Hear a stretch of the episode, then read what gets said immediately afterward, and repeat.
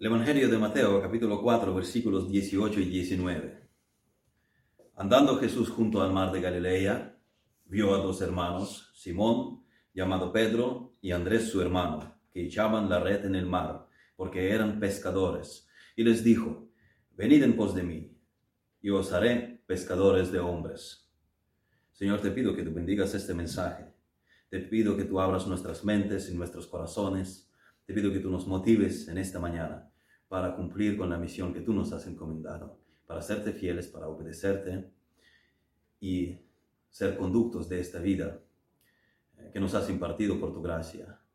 En el nombre de Jesús te lo pido. Amén. He aquí donde está la esencia de la vida del cristiano. Seguir a Jesucristo y comunicar esta vida con Jesucristo a otros.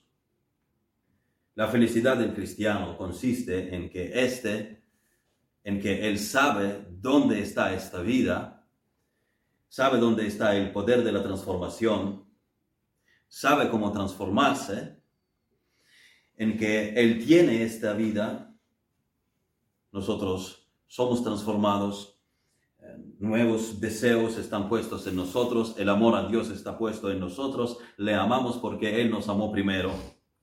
Y el cristiano, bajo la gracia de Dios, hace esta vida llegar a otros. Venid en pos de mí y os haré pescadores de hombres. En esta mañana me centraré en esta parte del texto. Y os haré. Os haré. Yo os haré, dice Jesús si eres seguidor de Jesús, no vas a poder evitar esta transformación y este deber. No vas a evitar todo lo que el Señor dice que serás y que harás. Él ordenará tus pasos y te guiará al lugar en que debes estar. Os haré. Si eres seguidor de Cristo. Eso es lo que serás. Eso es lo que serás. Eso es lo que harás si el Espíritu Santo está en nosotros, entonces seremos obedientes al Espíritu Santo. Esto es algo sin lo que no hay cristianismo. Y si este algo no está presente en ti, tal vez no eres cristiano. Y cuando haces lo que el Señor Jesús te puso a hacer, esto no será tu mérito. Él dice, os haré. Esto es Cristo en ti. Miremos hoy a Cristo como la fuente de las bendiciones en la vida y en el ministerio cristiano. La vida cristiana es un proceso que pretende ser conocimiento personal de Cristo, que es parte de tu vida, que es lo que tú eres cada día. Quiero que me sigas. Te transformaré y haré de ti algo nuevo. Serás pescador de hombres. Muchos piensan que el ministerio cristiano se limita a hacer cosas en la iglesia frente a la audiencia. Esta es una idea de ministerio muy defectuosa. El ministerio es la vida de un cristiano. La sinagoga no era el único sitio donde ministraba Jesús. Cuando hablamos del cristianismo real, es diferente de muchas cosas que se venden hoy bajo el nombre del cristianismo. Muchos optan por el cristianismo de autorrealización, autoafirmación, en lugar del cristianismo de autonegación, negarse a uno mismo. Muchos optan por el cristianismo de oficialismo en lugar de la sencillez, en lugar del cristianismo de la sencillez y la comunión fraternal. Muchos optan por el cristianismo que satisfaga las demandas en lugar de un cristianismo donde tú encuentras la felicidad sirviendo a otros. No hagas del cristianismo un meeting, no hagas del cristianismo una presentación, algo que solo sucede en el escenario. El cristianismo es vida. Cuando recibes esta vida en comunión con alguien y la pasas a otras personas, os haré pescadores de hombres. Eh, no debemos ser solo otra iglesia nominal, donde solo importa lo que sucede en el escenario. Tenemos que realmente experimentar la acción del Evangelio y comunicar esta vida a otros. Así que en esta mañana me fijaré en cuatro aspectos de la capacitación de los seguidores de Cristo por su Señor, su Señor y Salvador Jesucristo. Nuestro pasaje dice, y os haré. Eso es lo que Cristo hace, no nosotros. Cristo hace esto con nosotros. Primero, Cristo nos transforma a su imagen y Cristo nos empodera. Tenemos que venir en pos de Él.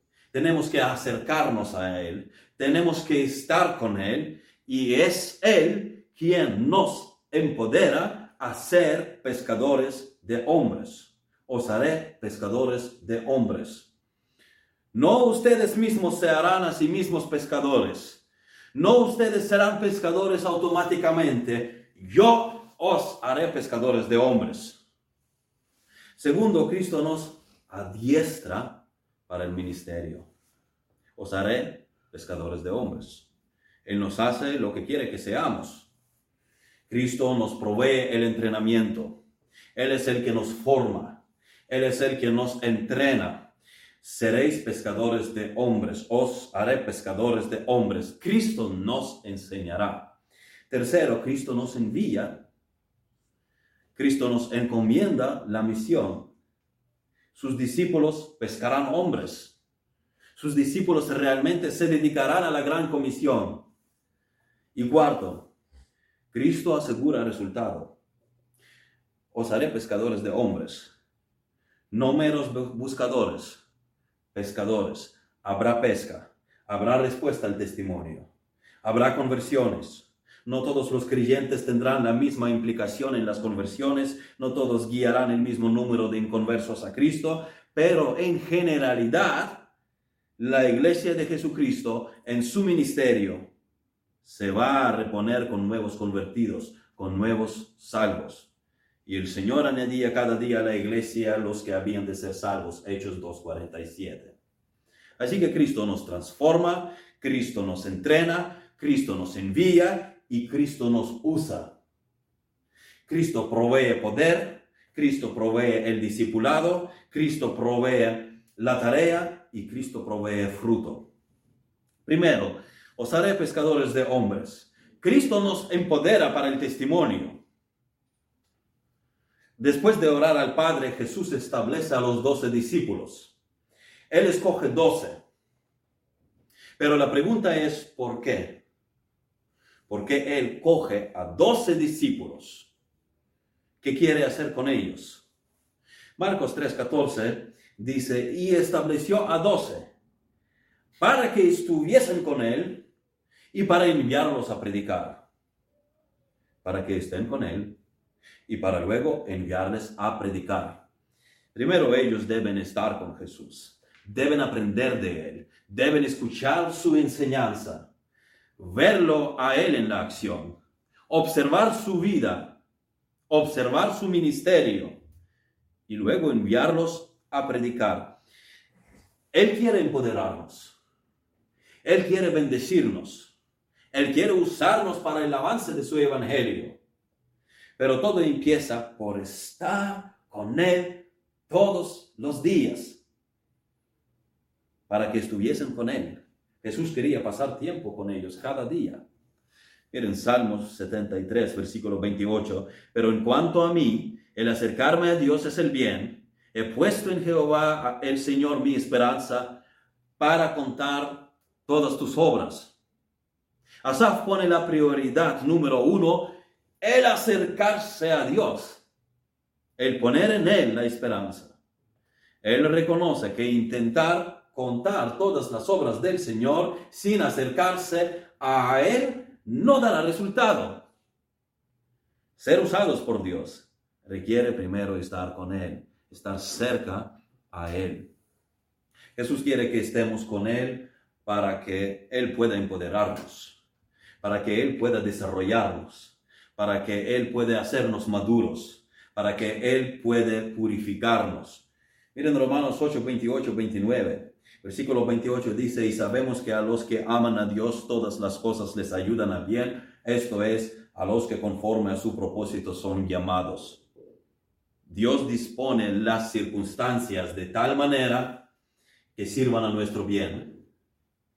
Dios nos coloca en un ambiente que es más propicio para hacernos más como Cristo.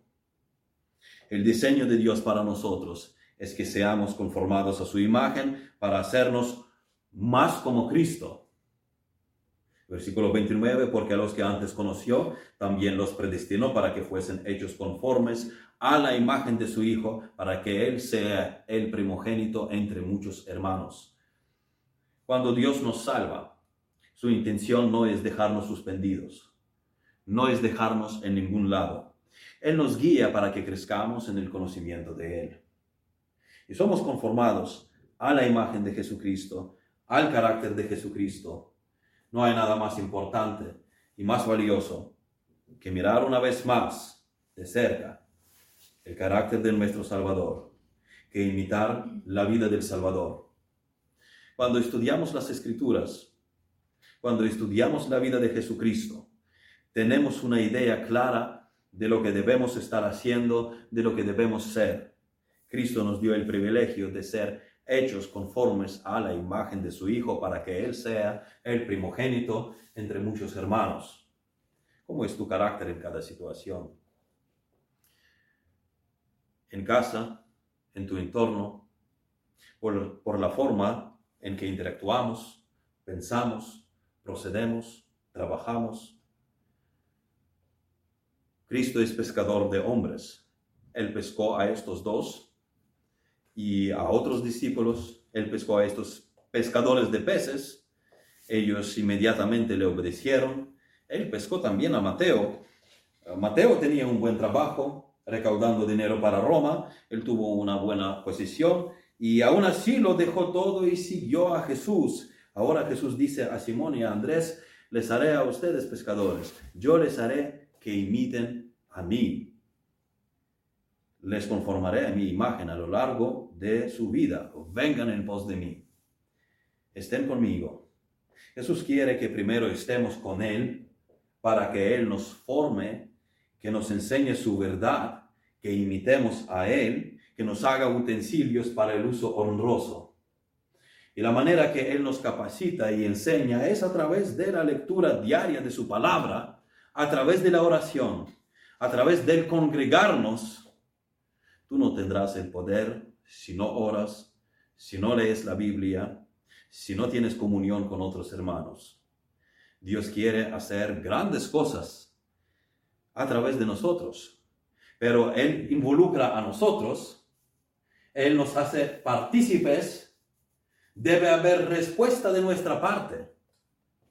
Debe haber celo, debe haber esfuerzo, debe haber disciplina, debe haber sacrificio.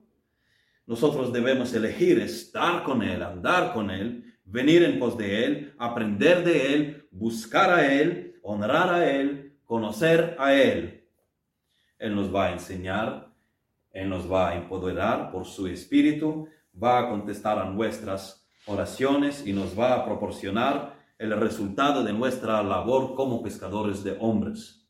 Jesús desea que estemos con Él, que andemos con Él, que vengamos en pos de Él. Y Él quiere hacer grandes cosas en y a través de nosotros. Pero esto va a requerir más de nosotros para ser usados por Él en estos últimos días. Grandes cosas requieren mayores cambios y transformación en nosotros. Y mayores cambios y transformación en nosotros requieren que estemos con Jesús. Mayores cambios y transformación ocurren cuando estamos con Jesús. Nuestra efectividad depende del estar con Jesús. Nuestra oración privada producirá resultados públicos la gente sabrá que hemos estado con Jesús después que ores en privado, después que te sumerjas en la palabra de Dios orando. Cristo dijo a Simón y a Andrés, venid en pos de mí, no delante de mí, en pos de mí, y os haré pescadores de hombres. Primero, venid en pos de mí. Él hace pescadores de hombres a aquellos que están con Él, no los que evitan a Él, no los que huyen de Él, no los que ignoran a Él, debemos estar con Jesús. Debemos primero estar con Él. Debemos primero estar en sus manos. Miren Jeremías capítulo 18, versículos de 1 a 6. Palabra de Jehová que vino a Jeremías diciendo, levántate y vete a casa del alfarero, y allí te haré oír mis palabras. Y descendí a casa del alfarero, y he aquí que él trabajaba sobre la rueda, y la vasija de barro que él hacía se echó a perder en su mano, y volvió y la hizo otra vasija, según le pareció mejor hacerla. Entonces vino a mí palabra de Jehová diciendo, ¿No podré yo hacer de vosotros como este alfarero, oh casa de Israel? dice Jehová. He aquí que como el barro en la mano del alfarero, así sois vosotros en mi mano, oh casa de Israel. Jesús quiere que estemos con Él, que estemos en sus manos, para que Él pueda desmontar nuestros planes, poner en nuestra vida sus planes y que andemos en sus sendas y que Él nos pueda usar decide en esta mañana estar con Jesús, pasar más tiempo con Jesús. Miren Pablo, 1 Tesalonicenses 3:10, orando de noche y de día con gran insistencia para que veamos vuestros rostros y completemos lo que falta a vuestra fe. Noten esta parte, orando de noche y de día con gran insistencia. Cristo quiere formarte a su imagen y encaminarte a que hagas lo que Él quiere que hagas. Pasa más tiempo con Cristo para que Él te empodere más a representar a Cristo. Nada sustituye el poder de Dios en la vida del cristiano. El poder y la transformación viene a medida que pases más tiempo con Él que brinda el poder y quien transforma. Antes de ir al campo a hacer algo, tenemos que pasar tiempo con Jesús, tenemos que aprender de Jesús, tenemos que contemplar a Jesús, tenemos que imitar a Jesús, tenemos que ser empoderados por Jesús. Segundo, Cristo entrena a sus discípulos y los envía para la predicación del Evangelio y estableció a doce. ¿Para qué? Para que estuviesen con Él y para enviarlos a predicar. Ahora vayan a predicar. Os haré pescadores de hombres. Ellos eran pescadores por oficios. Por oficio ellos se ganaban la vida pescando en el mar. Cristo les dice, síganme y yo les daré algo más importante que medios para vivir. Yo les enseñaré cómo echar redes divinas del Evangelio al mar del mundo. Después que fuimos hechos seguidores de Cristo, él nos dio la visión de traer a otros a Él. Dios espera de ti y de mí que sigamos su obra y no seamos solo gente religiosa viviendo para nosotros mismos, sino que continuemos usando el proceso que Jesús usó para traer a los discípulos a Él y luego les dio misión para cumplir. Él dio ejemplo, Él enseñó cómo, y cuando leemos su palabra somos entrenados por Él. Cristo eligió a los doce y les dedicó a ellos más tiempo que a grandes masas de personas. Más tiempo Jesús pasó con los doce. De estos doce, él había acercado a tres, más todavía a Pedro, a Juan, a Jacobo. A los doce él entrenó de una manera que se estremeció luego el mundo entero después que Cristo ascendió y los discípulos fueron empoderados por el Espíritu Santo. Pero fijaos que Cristo no corría con ansiedad tras los números.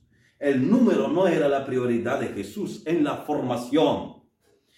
De hecho, cuando algunos dejaron de seguirle, Él dijo a los doce, ¿queréis acaso iros también vosotros?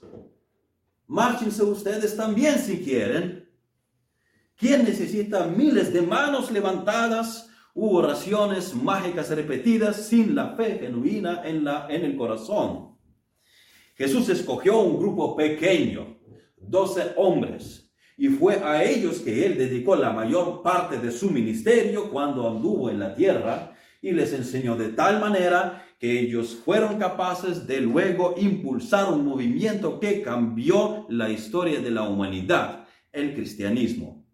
Luego Pablo, sabiendo de la metodología del Señor, enfocarse en los pocos, de manera que, que ellos a su vez puedan impactar las vidas de los siguientes discípulos y así progresando en la multiplicación. Luego Pablo escribió en 2 Timoteo 2.2, lo que has oído de mí ante muchos testigos, eh, esto encarga a hombres fieles que sean idóneos para enseñar también a otros. Aquí hay cuatro eslabones de multiplicación. Pablo, el apóstol, él enseñó a Timoteo, él enseñó a Tito, él tenía discípulos, pero él les enseñaba de manera que estos también fuesen capaces de comunicar esta vida a otros. Así que vemos a Timoteo el siguiente eslabón. Lo que has oído de mí ante muchos testigos, esto encarga. Yo te enseñé, pero tú lo tienes que enseñar a otros. Esto es lo que te he enseñado, tú lo encarga a otros. Ahora Timoteo tenía que encargar a otros lo que ha oído de Pablo, lo que ha aprendido de Pablo. Mi deseo y mi encargo a ustedes es que ustedes lo enseñen a otros, a los que les rodean, como Timoteo aprendió de Pablo. Y Pablo le dice, eso, te encargo que lo enseñes a otros. De hecho, algunos pastores usan este vocabulario el vocabulario de este pasaje cuando dicen, este es mi Timoteo. Se refieren a algún hombre que están preparando para el ministerio. Dicen, este es mi Timoteo. Quiere decir, yo lo estoy formando para que él sea capaz de difundir la verdad de Dios a otros. Leemos también del tercer eslabón, esto encarga a hombres fieles que sean idóneos. Está Pablo, Está Timoteo y luego van los hombres fieles e idóneos.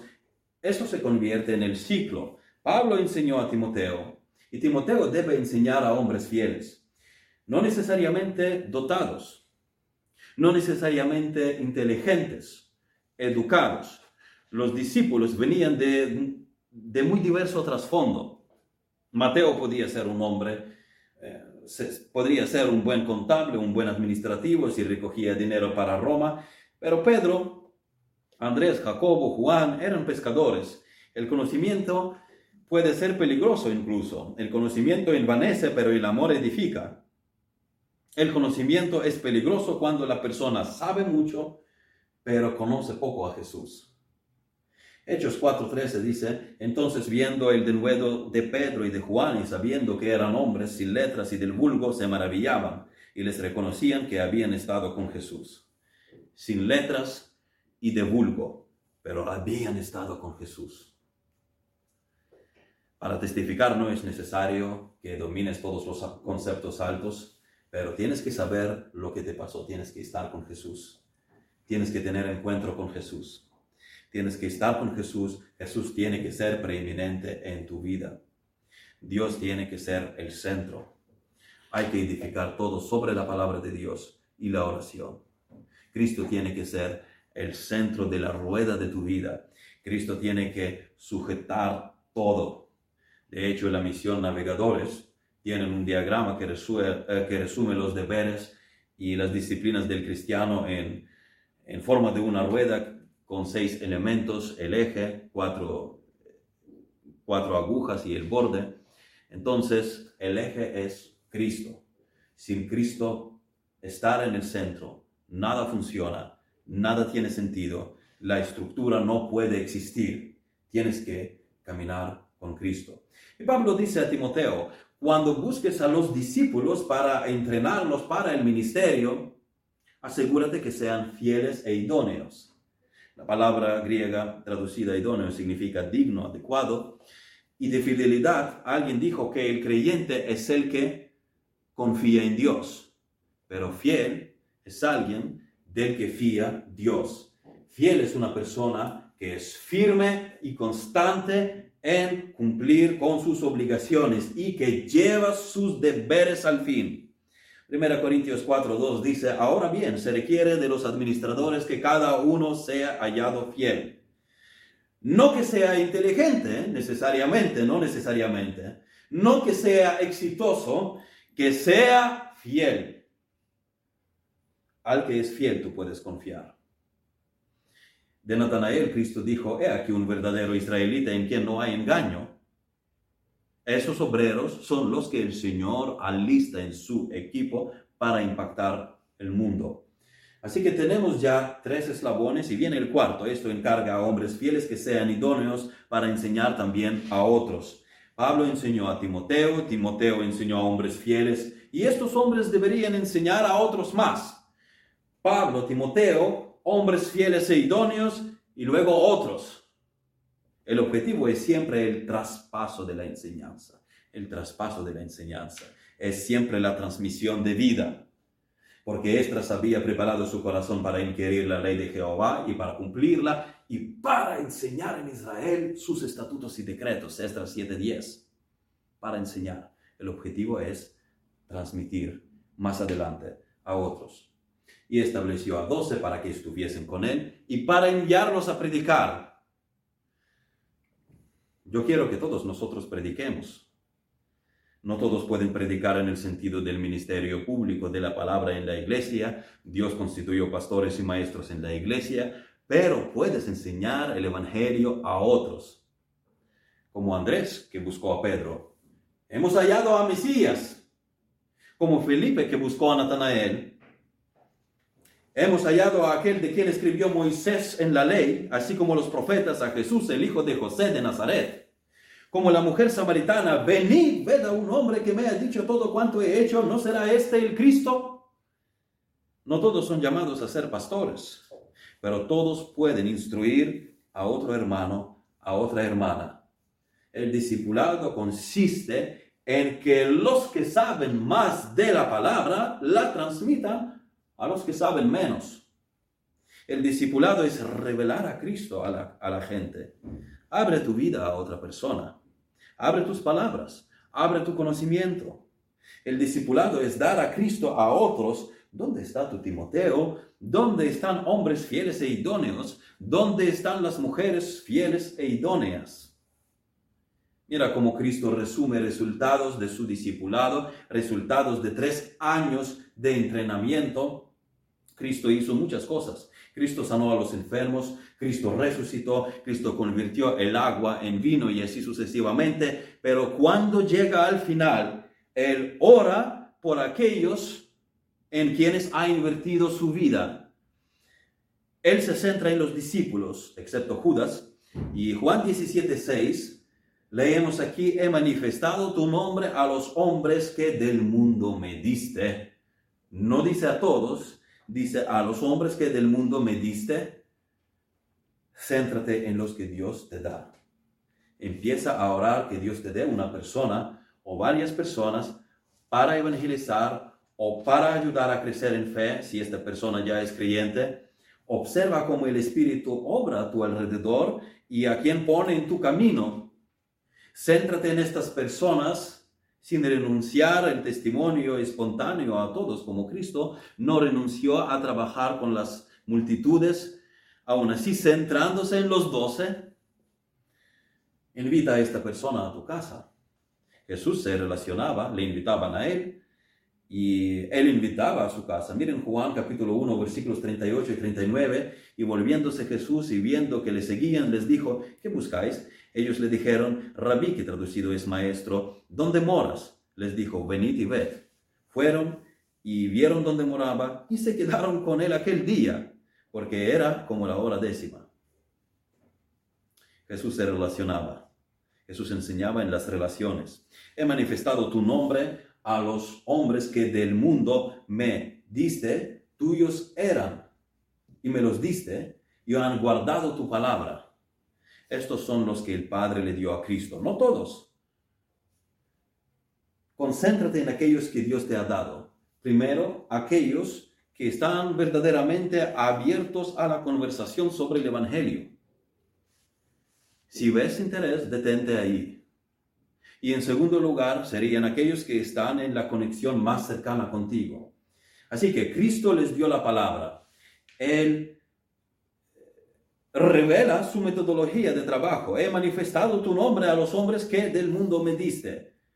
Vive de tal manera que cuando llegues al final puedas decir, les he revelado tu nombre. mostré tu carácter. Este es el más grande, el más valioso privilegio. No hay nada más valioso.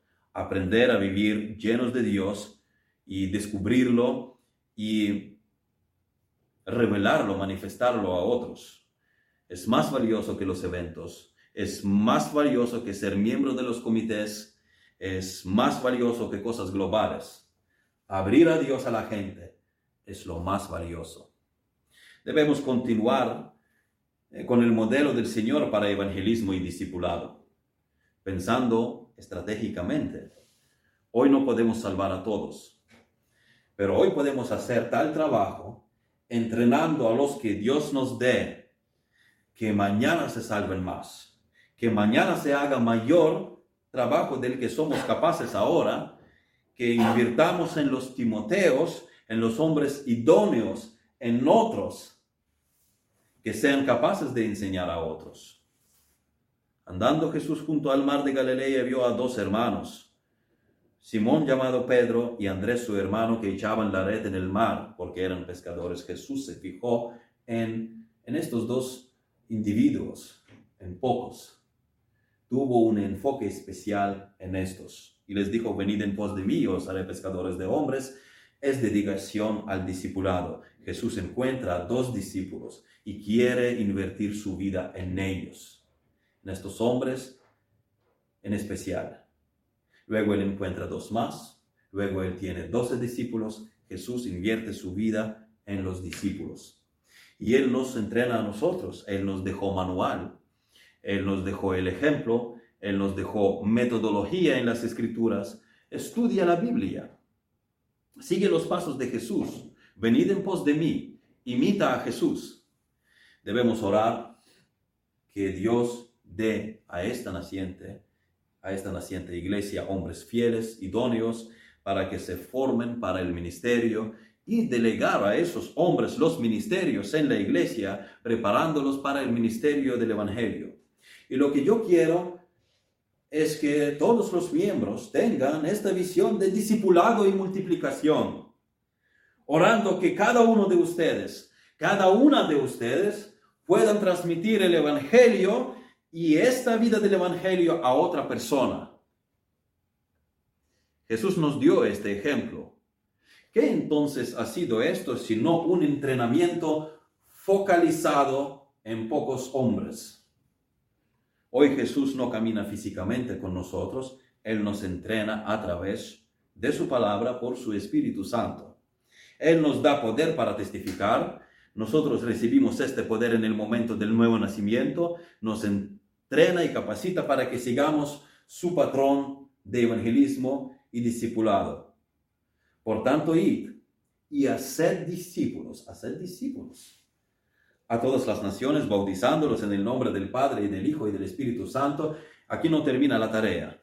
Luego dice, enseñándoles que guarden todas las cosas que os he mandado, y aquí yo estoy con vosotros todos los días hasta el fin del mundo. Amén. Con el tiempo y recursos que Dios te dio, puedes decidir enfocarlos para metas específicas. Si enfocas menos cosas y las haces bien y te entregas a ellas bien, no disipando entre todo, te sale un trabajo de mayor calidad. La hierba crece rápido. Si tienes un patio con, eh, con césped, cada cuánto durante el verano tienes que cortar el césped. Eh, la hierba crece rápidamente, pero no construyes una casa, ni siquiera un mueble de la hierba. Un roble toma más tiempo en crecer, pero es madera dura, madera de calidad. Hierro con más templado es el acero duro. Lo que cuesta más trabajo, lo que cuesta más enfoque, esto sale mejor. A todos siempre no podrás evangelizar.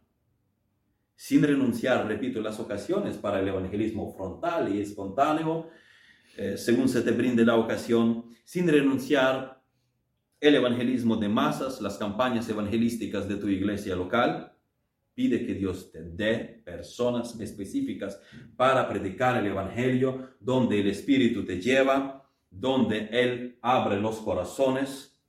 Sigue orando por estas personas específicamente. vuelve a visitarlas, invítalas, vuelve a hablar, progresa en enseñar el Evangelio a esta persona, ten un enfoque específico como el Señor dio ejemplo. Así que Cristo nos hace pescadores de hombres, empoderándonos para el testimonio, entrenándonos para el testimonio. Él nos enseña, Él provee formación, Él dejó ejemplo, Él nos dio la metodología. Y tercero, Cristo nos envía os haré pescadores de hombres, ustedes se dedicarán al testimonio. Esto es lo que ustedes serán. Ustedes estarán en esta misión. Eh, yo les enviaré a anunciar el Evangelio. Y estableció a doce para que estuviesen con él y para enviarlos a predicar. Predicar el Evangelio no es opcional. Si vas en pos de Cristo, si estás con Cristo, serás enviado a predicar el Evangelio. Y les dijo, id por todo el mundo y predicad el Evangelio a toda criatura. El evangelizar es cuestión de obediencia, no de tener un bonus como un miembro destacado. Eso se supone que cada creyente debe hacer y esto se supone que cada creyente hace. Cristo es el Señor. Lucas 6:46 dice, ¿por qué me llamáis Señor, Señor y no hacéis lo que yo digo? Porque oras diciendo, Señor, y desobedeces. Porque cuelgas cuadros en la pared o en la puerta, yo y mi casa serviremos al Señor, si no me obedecéis. ¿Por qué cuelgas las pegatinas? Muchos cristianos usan el título Señor, oran al Señor, se dirigen al Señor. Y Jesús dice aquí, no deberían usar este título a menos que me traten como dice este título. Si el título dice que soy el Señor, soy el jefe, deben tratarme como Señor, deben tratarme como jefe. ¿Por qué me llamáis Señor? ¿Por qué me llamáis jefe? Si vas a llamarme Señor, la única forma de demostrar que me tratas así es haciendo lo que te digo que tú hagas. Eso es lo que hace el jefe. El jefe da instrucciones, leyes, órdenes, mandatos. Si no estás haciendo esto, no me llames Señor. Incluso un mentiroso puede llamar a Jesús Salvador sin ser salvo. No me llamen Señor si no me obedecen, si no me tratan como Señor. A la mayoría de nosotros nos gusta ser señores, es decir, jefes, pero no nos gusta tener jefes. No nos gustan los jefes y sin embargo queremos ser jefes. Nadie me va a decir qué hacer voy a ser mi propio jefe, aunque no quiero un jefe sobre mí. Especialmente los niños piensan así. Cada niño tiene tres tendencias naturales, ser alimentado, ser entretenido y ser el jefe. Cada niño quiere decir a dónde debe ir, qué debe hacer y qué debe comprar. Voy a ser mi jefe. Y muchos padres realmente no son jefes para sus hijos. Pero el que sigue a Cristo hará la voluntad del Señor al, que sigue. Debemos hacer la voluntad del Señor a quien seguimos. Todo servicio a Dios, todo ministerio proviene del reconocimiento de la autoridad y el señorío de Dios. ¿Por qué Cristo sirvió? Él obedeció al Padre. Dios el Padre era una autoridad bastante grande, es una autoridad absoluta para que Cristo cumpliese su voluntad. Mi comida es que haga la voluntad del que me envió y que acabe su obra. Juan 4:34. Cristo vino a la tierra y se sometió al Padre. Él vivió como hombre y por lo tanto todas sus acciones realizaron este, mostraron este carácter de hombre al servicio del Padre Celestial. Y nosotros seguimos sus pisadas. Atención ahora con estas palabras. Juan 20, 21. Entonces Jesús les dijo otra vez, paz a vosotros. Como me envió el Padre, así también yo os envío. El entrenamiento llega al fin. Tienen que ir a predicar. Yo les di ejemplo. Yo les enseñé. Yo les mostré el ejemplo. Yo cumplí la voluntad de mi Padre. De hecho, Él dijo en la oración en Juan 17.3, yo te he glorificado en la tierra, he acabado la obra que me diste que hiciese. ¿De qué obra está hablando Jesús si todavía no fue a la cruz? Está a punto de ir, pero todavía no fue. Y dice, he acabado la obra que me diste que hiciese. El caso es que Jesús vino no solamente morir en la cruz, sino establecer su iglesia. Él también estableció su iglesia durante su ministerio terrenal. Y yo también te digo que tú eres Pedro, y sobre esta roca edificaré mi iglesia, y las puertas del Hades no prevalecerán contra ella. La roca es Cristo. Yo edificaré mi iglesia. Eso fue la primera iglesia neotestamentaria, la asamblea que Cristo tenía con sus discípulos. Él dice, he acabado la obra que me diste que hiciese. Mi comida es que haga la voluntad del que me envió y que acabe su obra. Cristo cumplió la voluntad del Padre. Cristo fundó la iglesia, Cristo preparó ministros que bajo el poder de Dios dieron el rumbo a la historia. Yo hice la obra a la que mi Padre me envió. Ahora les envío a ustedes. Así como mi Padre me envió a mí, ahora yo les envío a ustedes. Tienen que predicar el Evangelio. Su iglesia debe predicar el Evangelio. Tenemos que obedecer. No importa cuál sea la dificultad, mi trabajo es obedecer al Señor, es obedecer al jefe. ¿Por qué? Porque Él es el jefe, porque Él es el Señor. Cuando Cristo llamó a los discípulos, cuando Él dijo, venid en pos de mí, ellos estaban ocupados. Ellos podrían responder, ¿no ves que estamos ocupados? ¿No ves que tenemos nuestros planes, nuestras inversiones? Pero yo soy el jefe, yo soy el Señor. Y te estoy diciendo que me sigas. Ellos le siguieron eso es rendirse. Tenemos que obedecer. Si no sabes cómo hablarle a otros de Cristo, si no puedes ayudar a alguien más, si no tienes tiempo, entonces estás ocupado contigo mismo. Tienes otras cosas que hacer y te justificas por el hecho que, bueno, voy al culto, oraré y lo tapo de alguna manera y eso me servirá. Debemos testificar, es su mandato. Mi tarea como tu pastor es ayudar en tu formación para el evangelismo. Por eso es que tendremos esta serie. Efesios 4, 11, 12 dice, y él mismo constituyó a unos apóstoles, a otros profetas, a otros evangelistas, a otros pastores y maestros, a fin de perfeccionar a los santos para la obra del ministerio, para la edificación del cuerpo de Cristo. Pero en el área de la motivación, motivación para el evangelismo personal, debe ser consciente que es el deber de cada cristiano y es cuestión de obediencia de hablar a otros de Cristo. Pero los que fueron esparcidos iban por todas partes anunciando el Evangelio, Hechos 8:4. Primera Tesalonicenses 1, versículos 6, 7, y vosotros vinisteis a ser imitadores de nosotros y del Señor, recibiendo la palabra en medio de gran tribulación, con gozo del Espíritu Santo, de tal manera que habéis sido ejemplo a todos los de Macedonia y de Acaya que han creído. No hay cristianos que no sirven, tenemos que testificar. Y finalmente Cristo provee el fruto.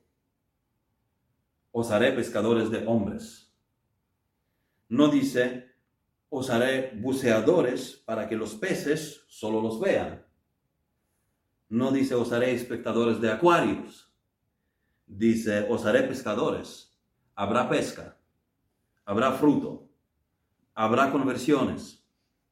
Fijaos nuevamente en la gran comisión, Mateo 28, 19. Por tanto, id y haced discípulos a todas las naciones, bautizándolos en el nombre del Padre y del Hijo y del Espíritu Santo Ahora vayan conmigo a Apocalipsis 5.9. Dice, y cantaban un nuevo cántico, diciendo, digno eres de tomar el libro y de abrir sus sellos, porque tú fuiste inmolado y con tu sangre nos has redimido para Dios de todo linaje y lengua y pueblo y nación. Espera un momento. Esos son los santos cantando en el cielo. Son salvos, son redimidos. ¿Y de qué parte son? La gran comisión ya está cumplida. Juan ya vio a los redimidos de todo linaje y lengua y pueblo y nación. El esfuerzo de la iglesia de Jesucristo no será en vano, incluso en las situaciones que parecen que son imposibles. Puede haber fruto. Juan 15, 16 dice, no me elegisteis vosotros a mí, sino que yo os elegí a vosotros y os he puesto para que vayáis y llevéis fruto y vuestro fruto permanezca, para que todo lo que pidiereis al Padre en mi nombre, Él os los dé. Os he puesto para que vayáis y llevéis fruto. El fruto en la vida cristiana tiene dos aspectos. El fruto del Espíritu, el carácter de Cristo en nosotros, y el fruto de la influencia sobre otras personas, tanto en nuestros esfuerzos evangelísticos como en el discipulado de los creyentes. Pablo dice eh, a los romanos en capítulo 1, versículo 13, pero no quiero, hermanos, que ignoréis que muchas veces me he propuesto ir a vosotros, pero hasta ahora he sido estorbado para tener también entre vosotros algún fruto como entre los demás gentiles. Cristo nos ha escogido y puesto para que vayamos Aquí es el fruto de evangelismo y discipulado para que vayamos y llevemos fruto. Y el que cree en la gracia soberana, que Cristo dijo, ninguno puede venir a mí, ninguno puede venir a mí si el Padre que me envió no le trajere y yo le resucitaré en el día postrero, Juan 6:44, el que cree en la gracia soberana tiene ventaja ante un arminiano porque cree que habrá fruto, porque vendrán a Jesucristo habrá conversiones porque Dios es el que salva. La salvación es del Señor. Si la conversión finalmente depende del pecador, nadie sería salvo, porque la Biblia dice, no hay quien busque a Dios. Romanos 3:11. Pero porque Dios es el que obra, habrá conversiones. Todo lo que el Padre me da vendrá a mí. Y al que a mí viene no le he hecho fuera. Juan 6:37.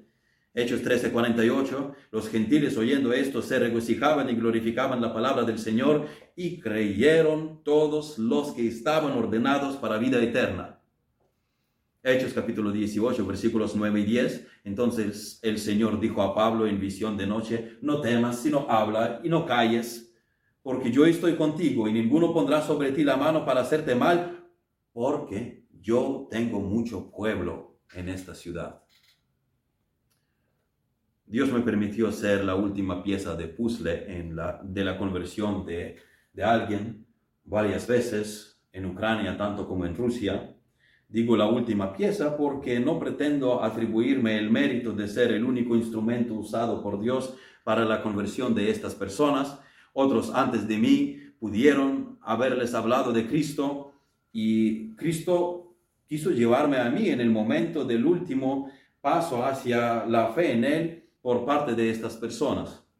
Unas de estas conversiones, que son preciosos recuerdos para mí, ocurrieron durante mi ministerio misionero en Rusia, en una región en la parte central de Rusia, no en, no en la ciudad principal de la región, sino en un pueblo pequeño. Y estuve ministrando como pastor en funciones en una iglesia bautista en una localidad de 5.000 habitantes. Pero había aldeas más pequeñas alrededor y yo caminaba por ellas hablando con la gente. Y por cierto, eso es lo que digo, debemos relacionarnos con la gente. Me escuchaban con más interés después que me ofreciera a ayudarles en sus tareas, como por ejemplo apilar heno y otras labores rurales. En eso yo hablaba mucho con un señor que era alcohólico, mientras su hijo estaba en la cárcel. Por cierto, en mi otro viaje misionero a Rusia, en una región que se llama Buryatia, donde está el lago Baikal, muchos pastores tenían pasado criminal. Un pastor que nos acompañaba en viaje estaba, tenía manos tatuados, los dedos tatuados, con el significado, eh, con sus significados respectivos del, del historial criminal, y el conductor que llevaba la furgoneta en que íbamos por los pueblos también había salido de la cárcel, luego se convirtió a Cristo. Fuimos a visitar una iglesia donde el pastor, iluminando el gozo, el amor en la cara, también había tenido antes de la conversión un pasado criminal y también había estado en la cárcel. Y lo curioso fue que cuando eh, estábamos, eh, terminamos el culto, entró un hombre eh, por primera vez en la capilla y dice, yo vengo aquí para un poquito conocer quiénes son ustedes. Y el pastor una de las primeras preguntas que le hizo dice, ¿y tú en qué cárcel estuviste? Parece que es muy común. Y, en fin, este señor que estaba adicto al alcohol, su hijo estando en la cárcel y su hija habiendo salido del entorno criminal también, siendo antes novia de un peón de una banda que formaba parte del crimen organizado, eh, crimen organizado en la zona, pero ahora ella demostraba celo extraordinario por el Señor. Dios transforma vidas, Dios hace milagros, amén. Este señor ni quería escuchar el Evangelio. Le gustaba hablar conmigo, sin embargo, pero en cuanto al Evangelio, él era bastante escéptico, él era bastante indiferente. Una vez él tenía visita de un hombre eh, que era incluso hostil al Evangelio, no solo indiferente, y aquel hombre me dijo, yo no soy de esta aldea, por eso no te hago nada, pero cuando tú vayas a mi aldea te vamos a dar una buena paliza. Así que seguí visitando a este señor que bebía vodka. Un día él casi se mata, cayó y eh, yo vengo y le veo tendido en el, en el suelo con la cabeza y con la cabeza en sangre, pelo mojado, sangre dio golpe en el cemento y yo le, ayudándole, levantando, él fue al punto médico, etc.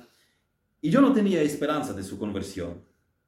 Un día, hablando como siempre, él estaba abierto, muy receptivo.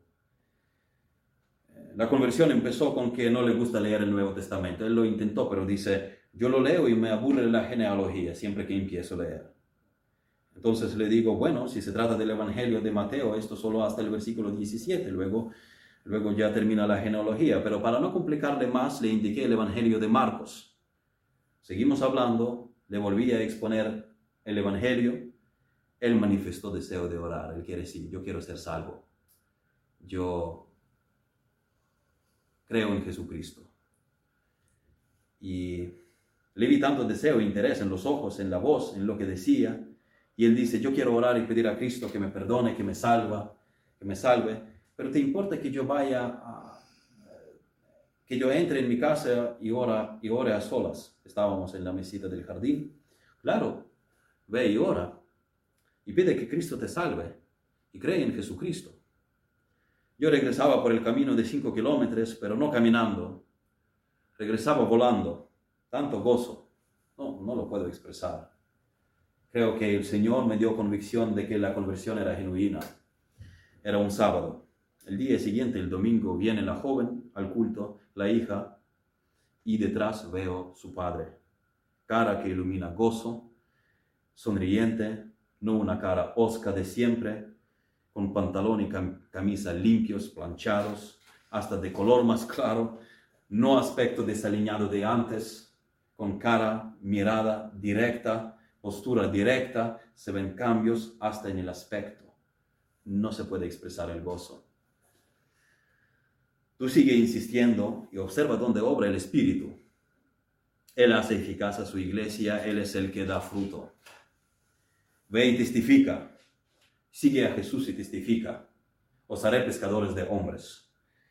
La vida cristiana no consiste solo en dame, en bendíceme, en perdóname. La vida cristiana es también dar algo, comprometerse con algo, entregarse por algo, es deshacerse de algo, es abandonar algo, es negarse a algo, es negarse a sí mismo, es guardarse de algo. Estar más cerca con Jesús, buscar su poder, requiere entrega, requiere sacrificio, requiere dedicación, cosas que no siempre son fáciles de hacer. Señor, ayúdanos vivir una vida sacrificial, vivir una vida con entrega, vivir con valores tuyos enfocados. Pido que tú nos hagas pescadores de hombres efectivos para ti, para que testifiquemos eh, con amor por estas almas, sabiendo que, que van al infierno y que seamos siervos, seguidores, obedientes. Tú eres el Señor. A ti rendimos la obediencia. En el nombre de Jesús solo. Amén.